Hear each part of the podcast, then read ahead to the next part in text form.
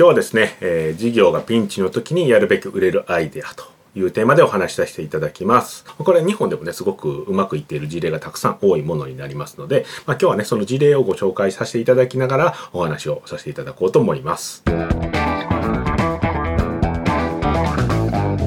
い、レスポンスの山田です。今日はですね、えー、事業がピンチの時にやるべき売れるアイデアというテーマでお話しさせていただきます。今ですね、やっぱコロナで、こう、なんて言ったんでしょうね、一部のね、業種というかで除いて、まあ、なかなかね、売り上げ上げるのが難しいというような状況になっているというふうに思いますので、まあ、なかなかね、ピンチに、万が一になってしまった時に、まあ、こういうアイデアを知ってると、まあ、少しはね、あの、あの、安心感が増すんじゃないかということで、今日はね、あの、そういうアイデアをご紹介させていただきます。まあ、このアイデアっていうのは、なんて言ったらいいんでしょうね。普段からその真面目にって言ったらいいんですかね。まあ、ね、事業ね、お客さんのためにというふうに思ってやっておられる方であればあるほど、こうね、すごく効果が出るものですし、まあ、僕らはこう、アメリカのね、あの、アイデアとかをよくも日本に持ってきてご紹介させてもらったりとかしてますけれども、これは日本でもね、すごくうまくいっている事例がたくさん多いものになりますので、まあ、今日はね、その事例をご紹介させていただきながらお話をさせていただこうと思います。で、これがですね、今日ご紹介させていただく、まあ、一つ目の事例ですね。まあ、東京メインディッシュさんという、まあ、グルメ情報とかをね、あの、書いておられる、よく書いておられるメディアに載ってたものになるんですけれども、まあ、どういう事例かというと、まあ、山形県沖地震ですかね。で、被災されたというような、酒造さんのね、あの、お酒を作ってるところの、あの、事例になるんですけれども、まあ、記事にね、全部書いてあるんですけれども、山形県沖地震でですね、こう、えー、ですね、あの、山形県とか、あの、新潟県で大きな被害が出たというとで、まあ、去年ですけれども、で、日本酒をね、作る酒造では、1万本以上のね、瓶が割れるなどの甚大な被害が出たと。まあ、1万本ですから、まあ、なかなか大きな被害が出てるんですけれども、もちろんね、割れた日本酒は販売できないということで、結構ピンチになったというところですね。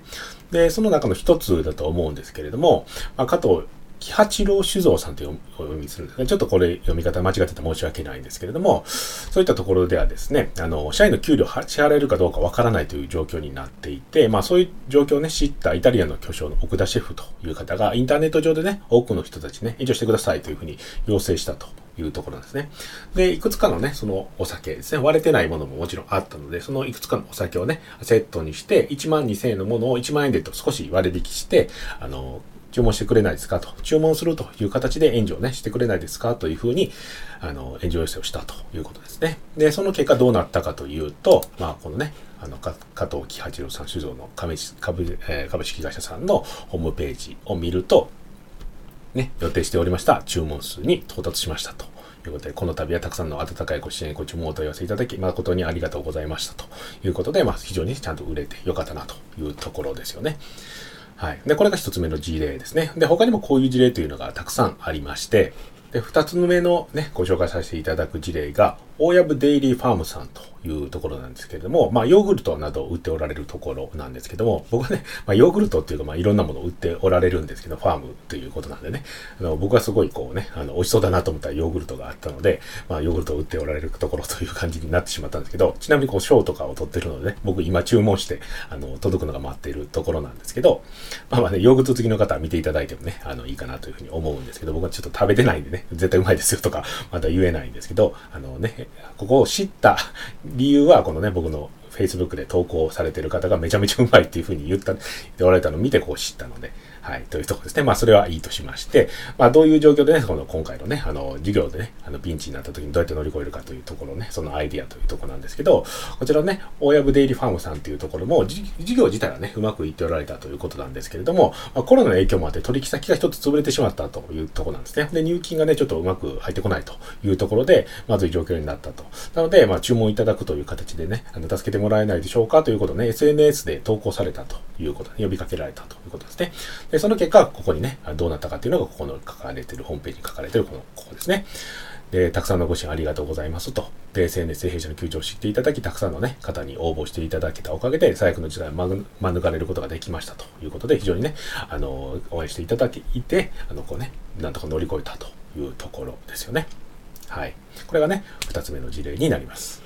でですね、次、三つ目の事例なんですけれども、これはですね、オンラインで化粧品販売をされている前田さんという方の事例なんですけれども、これはですね、うちでですね、インタビューをさせていただいた社長様のね、あの事例になるんですけれども、まあ、どういうものかというと、まあ、下にね、詳しく書いてあるんですけれども、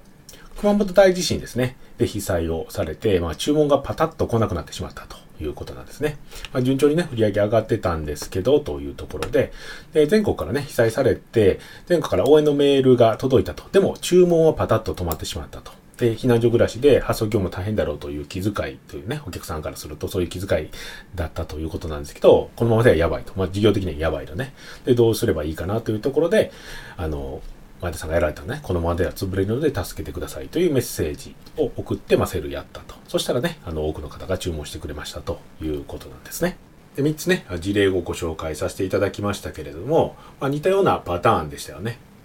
で、実際ね、こういった事例っていうのはまだまだ本当にたくさんあるんですけれども、まあね、あの、キリがないのでこれぐらいにしようかなというふうに思うんですけど、まあ似たようなパターンでしたよね。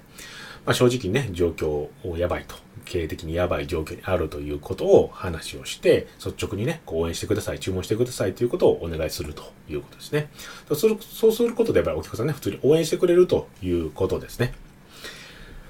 で、やっぱりね、もう事業がなくなるというふうに考えると、やっぱり事業をやってる側からするとね、もちろんね、こう生活の糧であり、まあ、収入源でもあるので、やっぱりね、こうずっとやってきたものがなくなるといういろんな意味でもこうね、しんどいと。ね、困るというのは当たり前なんですけれども、まあ、お客さんからしてもね、やっぱり困りますよね。いつもね、こう、なんですかね、お気に入りの商品を買ってるというところのお店がね、なくなっちゃったりすると、普通に困るじゃないですか。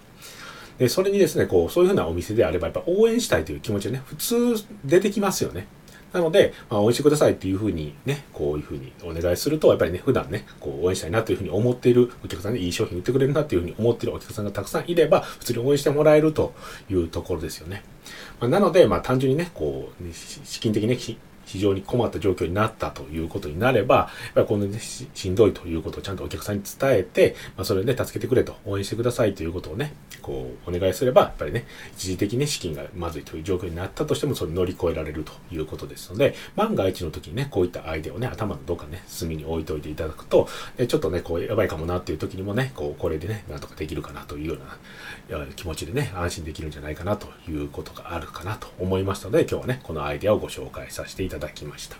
はい。なのでね、まあ、万が一のための保険みたいな感じでね、このアイデアをね、頭の隅に置いといていただければというふうに思います。ではね、今日はこれで終わりになります。ありがとうございました。最後までご覧いただいてありがとうございます。いいね、チャンネル登録をよろしくお願いいたします。レスポンスチャンネルでは今、質問を受け付けております。コロナに関することやビジネス、マーケティングのことなど、あなたの質問をレスポンスチャンネルでお答えさせていただきます。問は概要欄からお願いいたします。あなたの質問お待ちしております。